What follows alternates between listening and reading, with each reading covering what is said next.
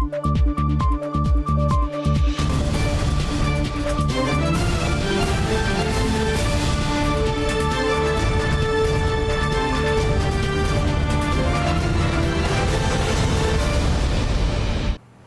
键时刻带您迅速掌握潮流趋势，欢迎收看《财经趋势四点零》，我是赵廷玉。首先带您看到，英特尔执行长基辛格十三号晚间呢搭机抵台，结束台湾行程之后，又前往了马来西亚，敲定超过一千九百八十五亿台币的扩厂计划。虽然基辛格在台湾的行程保密，但传出他已经会见了台积电董事长刘德英，并希望争取未来两到三年更多台积电先进制程产能。英特尔执行长基辛格十三号晚间搭乘私人专机，采经济泡泡模式入境台湾。这是基辛格担任英特尔执行长后首次造访台湾。At the heart of much of this is innovation in digitization is Taiwan, home to an entire vibrant ecosystem that weaves together technology, culture, business, and competition together as a hub in our industry. It is nothing short of amazing. what Taiwan has become in the last several decades. 十四号上午，英特尔发布基辛格预先录制好的影片。他在影片当中大赞台湾，也称赞竞争对手台积电获得的成就。Prominent among these partnerships is our long-standing relationship with TSMC. TSMC has unlocked the magic of silicon for us and others in the industry in so many ways, creating products that would otherwise never have existed. What TSMC has done is spectacular. 但不久之前，基辛格才批评台湾是不稳定地区，美国应该多支持自家厂商，在美国补贴半导体产业上与台积电针锋相对。基辛格此行渴望与台积电董事长刘德英见面，不过英特尔及台积电都对此表示不予评论。This means factories in multiple geographic locations here in Taiwan and in other key locations around the world. This is what will give us all the secure, resilient supply chains we need to continue to grow and innovate. 基辛格表示，这次访台只能与少数人会面，但没有具体表示将与哪些人会面。新唐人亚太电视王冠林、张麒麟综合报道。好，德国默克集团宣布，未来五年将在台湾投资约一百七十亿台币。十六号呢，高雄鹿主厂正式动土。数据显示，全球半导体材料市场规模明年将成长百分之六，台湾更是全球最大市场。动土顺利在台湾高雄园区，德国默克集团高雄路主厂十六号正式启动动土仪式，要在这里打造全球首座大型半导体材料设备制造厂，同时也将是重要研发中心，看准的就是未来快速成长的市场商机。This will level up our ability to collaborate very closely with our customers. Locally and deliver industry-leading solutions for semiconductor manufacturing. 晶圆制造中，十颗材料堆叠制成都需要特殊化学药品，丝毫不得马虎。台积电是全球晶圆制造龙头，不过主导半导体设备材料科学的却是来自美国、日本、欧系业者主导。市况来看，美商应用材料和商艾斯摩尔、东京威力科创是前三大半导体设备厂。材料化学领域方面，上游细晶圆供应到黄光制成、化学气体、特殊化学品等。范畴，台湾不少业者加入，美商英特格、德商默克都是佼佼者。台湾本来在半导体产业的聚落就已经是非常的完整跟完备，那默克选择在高雄，我觉得很重要的就是我们把上游在材料跟设备这一块这个拼图把它补起来，让整个供应链更完备。二零二一年全球半导体材料市场规模达到五百二十九点四亿美元，二零二二年将成长到五百六十三点六亿美元，年增百分之六。台湾更是稳居全球最大半导体材料市场，也难怪吸引多家外商争相设立制造据点。新台来的电视李俊荣、高建伦、沈维彤，台湾高雄报道。好，再来看到台湾科技大厂伟创资通十号营运总部工程正式动土，投资四十六亿新台币，锁定 AI、五 G 伺服器发展。那么新竹县在当地设置了 AI 智慧园区，连同伟创在内将进驻四家大厂，预计年产值超过一千亿新台币。三、二、一，第一场。良辰吉时一到，代工大厂伟创在新竹 AI 智慧园区举行全球营运总部动土典礼，预计投资金额不超过四十六亿元，以高铁要道为枢纽，连接新竹周边工研院、交大、清大、阳明科大等学府，培植产学研能量，同时进一步扩大产值。我们在此规划项目最主要是以呃 AI 人工智慧跟五 G 就是通信呃网络的研发与制造为主。以后伟创之通所有最先进、最高阶的产品都会以在这个厂区优先先呃设计与制造开始。好，我们预计是二零二四年底，希望能够开始营运。这块土地上，我们将来会有四家的厂商进驻，总共我们要。引进的四千个工程师，跟有一千亿以上的产值。未来新竹智慧园区将成为伟创重要研发中心，同时也会是大数据中心、五 G 智慧工厂。除了新竹之外，伟创也规划全球企业总部搬往内湖数位内容创新中心，同时软体研发据点也进驻高雄，扩大结盟 JDI，强化车载与工控面板制造实力。投资脚步相当积极。台北再加上新竹的整个研发到制造，我相信伟创能够在北台湾能够创造一个我们的下一个伟创的一个新的奇迹。科技业大手笔投资也跟景气畅旺有关，像是伟创十一月营收八百六十二亿元，盘上近一年新高，笔电出货量月增百分之七，桌机也成长百分之二十一。代工大厂英业达方面，营收四百七十九点八九亿元，合计前十一个月商用笔电出货一千九百五十万台，年增百分之七点一四，看好今年整体表现有望优于去年。新唐人亚太电视林秋霞、沈维彤，台湾新竹采访报道。好，接着带您看到这一周的财经趋势短波。彭博报道，苹果正大举招兵买马，开出不少无线晶片研发职缺，计划推出取代博通 Skyworks 公用的自研无线晶片。知情人士称，Facebook 母公司 Meta 收购客户关系管理公司 Customer，交易将获得欧盟批准。车新创 Rivian 宣布，将利用公开上市时筹集的一百三十七亿美元，在美国乔治亚州建造第二家工厂，产能将是公司伊利诺州工厂的两倍。俄罗斯跟乌克兰边境重兵集结，美军情报分析人员每天必须从大量的卫星图片中寻找和计算车辆、飞弹和补给卡车的数量，评估实际入侵的可能性。为了降低分析人员的工作量，透过运用 AI 技术协助监控大规模军事行动迹象。新唐人亚太电视整理报道。亚洲工业四点零暨智慧制造系列展十五号登场，汇集七大主题，包括了自动化、机器人跟物流等等。许多大厂呢开发多元应用，例如在半导体产业、物流配送或是拉花，都有机械手臂的应用。使用者戴上 AR 眼镜，透过声控 AI 就能自动辨识出指定的物品类别。同样的原理也能安装在机械手臂上，透过 AI 即时运算技术及 3D 视觉引导，机械手臂同时操作，缩短工作流程。如果我们在一些电商物流需要做拣货的时候，我可以很快速的透过语音去做不同物件的挑选。比如说，哎，我需要五罐洗发精啊，或是两罐洗面乳，那我就可以很快的在我的情境中找到我要的东西。就连拉花也难不倒机械手臂。除了发挥协作平台功能，内建的 AI 视觉技术让作业更流畅。台厂还把这项技术与自动导引车结合，打造自主移动机器人 AMR，有如整合手眼、脑脚的智慧机械设备，或半导体面板电子产业导入使用。台湾电机大厂也推出半导体轨道车系统，或龙头大厂青睐。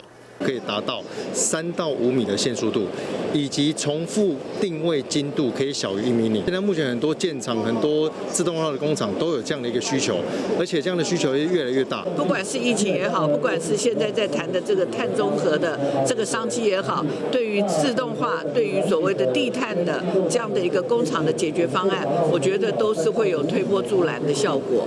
日本电机大厂也首次在台展出新开发的协作型机械手臂，假使遇到障碍物，机械手臂能通过 AI 算出新的路径继续工作。今年亚洲工业四点零 G 智慧制造系列展汇集七大主题，参展商超过一千家，使用四千个摊位，包括指标大厂上银、松下、三菱、ABB、台达电及所罗门等，端出新技术吸引目光。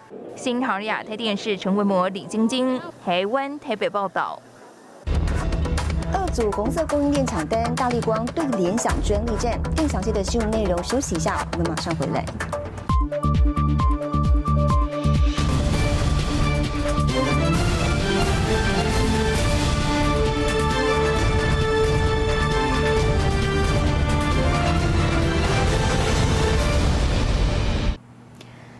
来，台湾指标手机镜头大厂大力光再度发动专利战，瞄准了中国联想集团。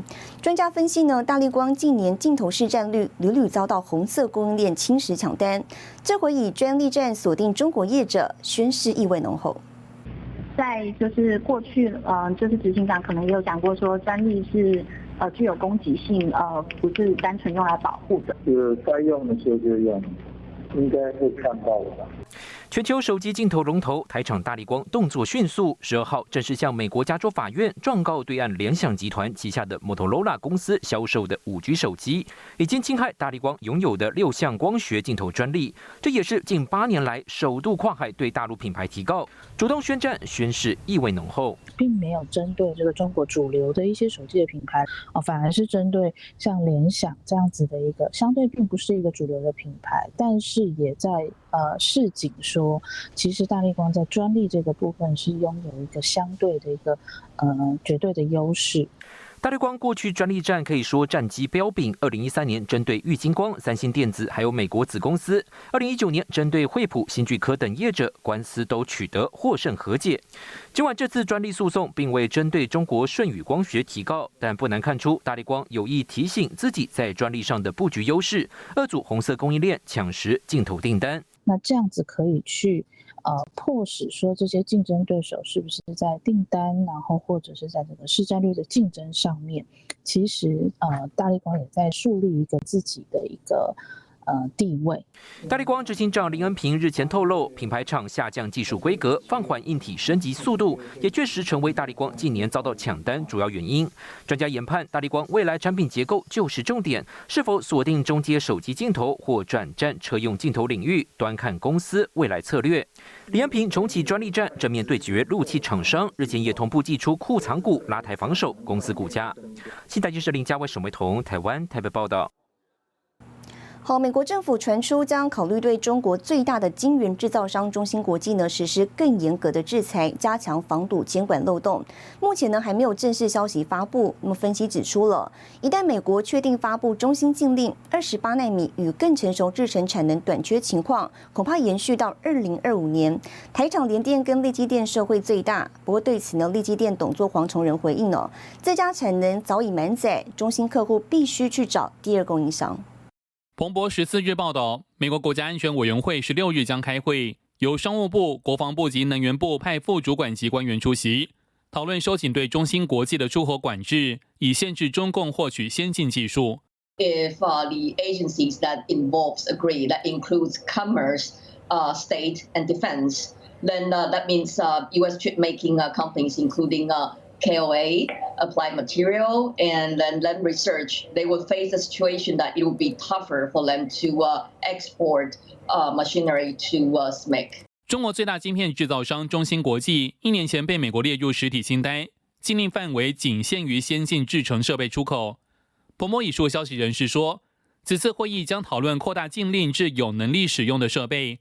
代表十四纳米以下的成熟制程设备也会受到影响。That means that SMIC will struggle to make even chips of a mature technology, and that would certainly further undermine China's ambitions to develop develop a domestic chip ecosystem. 由于许多设备通用生产不同尺寸的晶片，出口商得以弹性销售，将调整后就可以生产更小晶片的设备出口给中芯。导致美国原先的禁令无法阻止许多半导体生产工具流向中芯。专家表示，很多四十纳米的设备如蚀刻机，在十二、十四纳米也可通用。如果中芯不能取得十四纳米以下的共用设备，这些设备就会被一起禁止。如此一来，中芯恐怕连四十纳米也无法扩建。美商务部发言人表示，不对出口管制政策做出评论。国安会发言人也拒绝对此评论。新航亚太电视。叶恩杰编译。好，接下来带你浏览这一周的重要财经数据。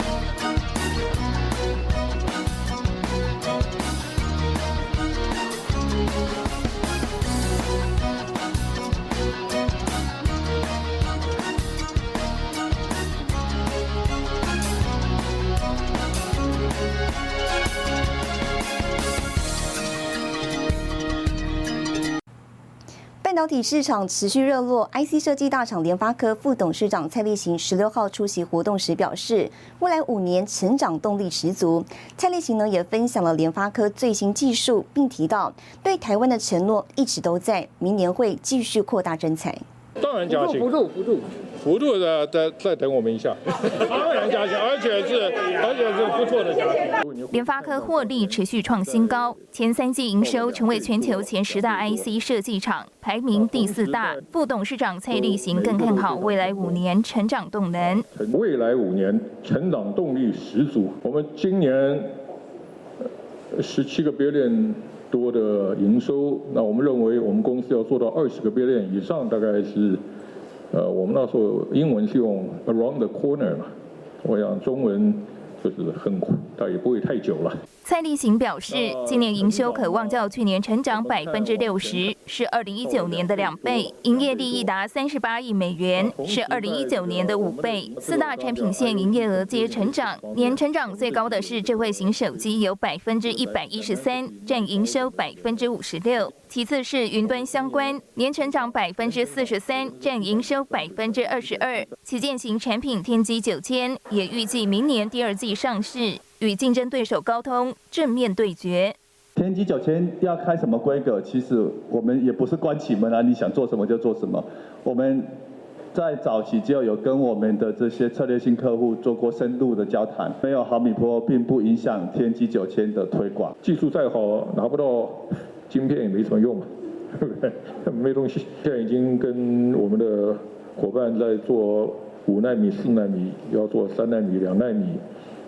或者什么 packaging 的技术，都挑战都很大，我是很高兴，我们联发科可以成一个，要做成一个世界级的半导体公司。蔡立行指出，晶圆供应是营运的一大挑战，不过联发科与供应伙伴合作很好，明年已准备差不多。蔡立行也提到台湾，并表示对台湾的承诺一直都在。联发科对台湾的这个承诺的 commitment 是。绝绝对对的，一直都在，而会继续增加。联发科的在台湾的同仁，从一万多人到增增加到一万多人，增加了大概五千人左右。明年也有一个非常积极的这个成人。就说我们这个员工成长的目标。联发科今年全球智慧型手机市占率达百分之四十，同等于每五只手机就有两只采用联发科晶片。另外，在毫米波五 G 晶片的最新进展，联发科表示，终端产品预计在二零二二年第一季量产。新桃亚太电视陈文模、李晶晶，台湾台北报道。联盟哈雷风电动机车有望合作打造共用平台。更详细的新闻内容，休息一下，我们马上回来。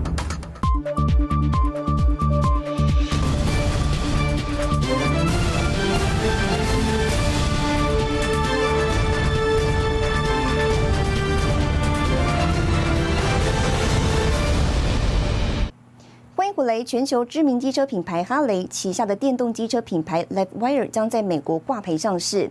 台湾机车大厂光阳呢宣布入股策略结盟。哈雷形容光阳是战略伙伴，将协助制造跟经销 LiveWire 电动机车。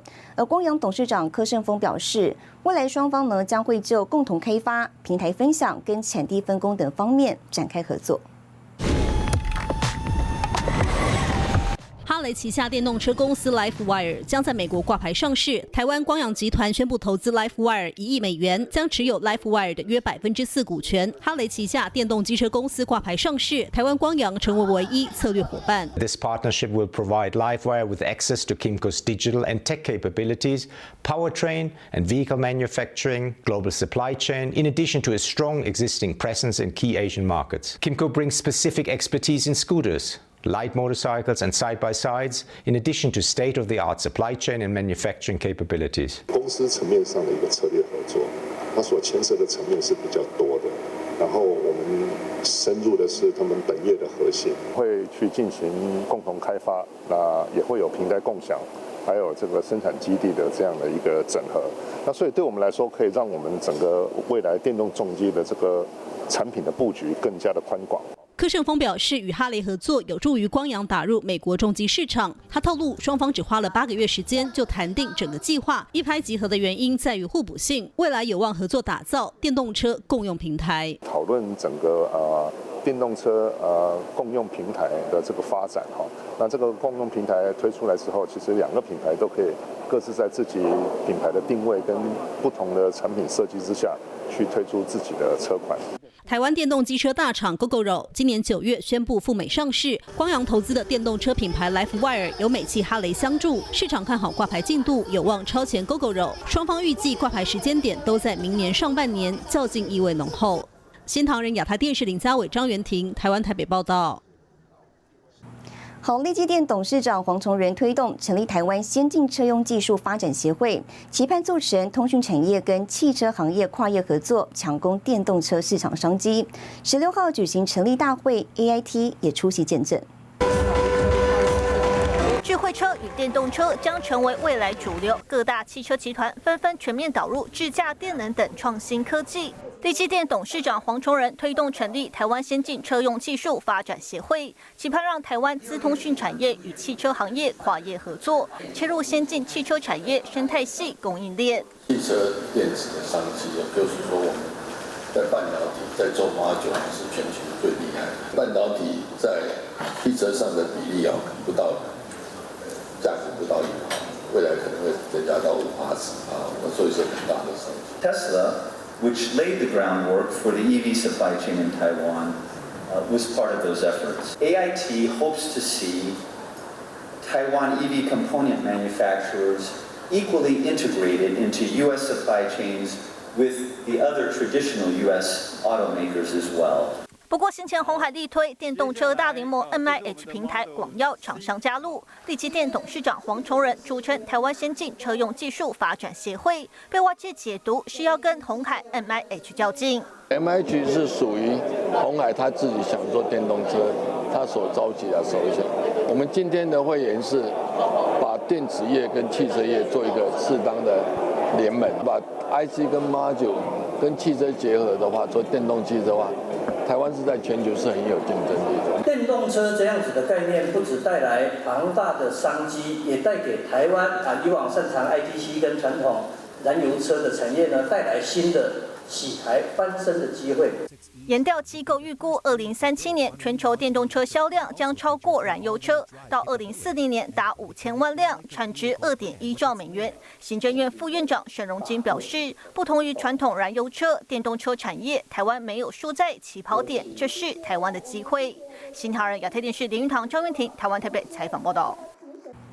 好，全球汽车朝电动化跟智能化发展时代已经来临。研究机构 Digitimes 表示，第三代半导体碳化系呢具有高耐压等多项优势。预计二零二五年碳化系在电动车应用的市场规模将达到六点五亿美元。Toyota 在全球电动车战略发表会上一次展出十六款电动车。二零二零年全球晶片荒影响，汽车销量小幅下滑，但电动车已经主导市场。因为各国的进产禁售时程越来越接近了，所以包括 Toyota 还有一些大厂哦，福斯汽车已已经开始投入了百亿美元的这样的金额，不断的扩增电动车的产线。所以我们预估就是说，二零二五年的时候，整个渗透率会达到百分之三十以上。Times Research 预测，未来五年全球电动车市场复合年均成长率高达百分之四十以上。第三代半导体碳化系应用将显著上升，车用显示器随着智慧座舱受到重视，需求也将大增。产业分析师研判，电动车供应链从上游电池材料、电池模组到下游整车组装，台湾在正极材料、动力系统、充电桩具备明显优势。因为台湾的正极材料可靠性已经达到国际的水准，所以有些厂商呢，呃，像康普、美起码，他们已经是供应到日本的 Panasonic 的电池芯的大厂，已经有出货的时机。那在动力系统，我也是看好台湾在这方面的发展潜力。相较过去，车厂不再聚焦完全自动驾驶。日本、德国、法国修改法规，日本只能允许高速公路塞车情况下启动有限度自动驾驶。德国、法国要求在受规范的路段上时速限制低于三十二公里。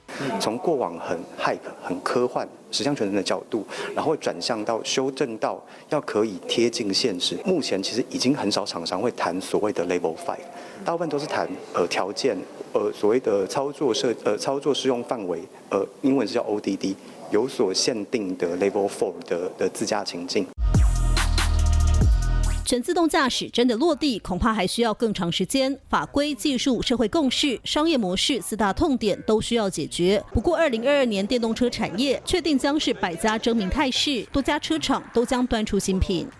新唐人亚太电视高建伦、沈维彤，台湾台北报道。好，带您看到下周有哪些重要的财经活动。十二月二十一号，日本央行公布货币政策会议记录；十二月二十二号，美国、英国公布 GDP；十二月二十三号，美国宣布核心 PCE 物价指数年率和耐用品订单月率；十二月二十三号，台湾公布工业生产年率。谢谢您收看这一周的财经趋势四点零，我是赵廷玉，我们下周再见。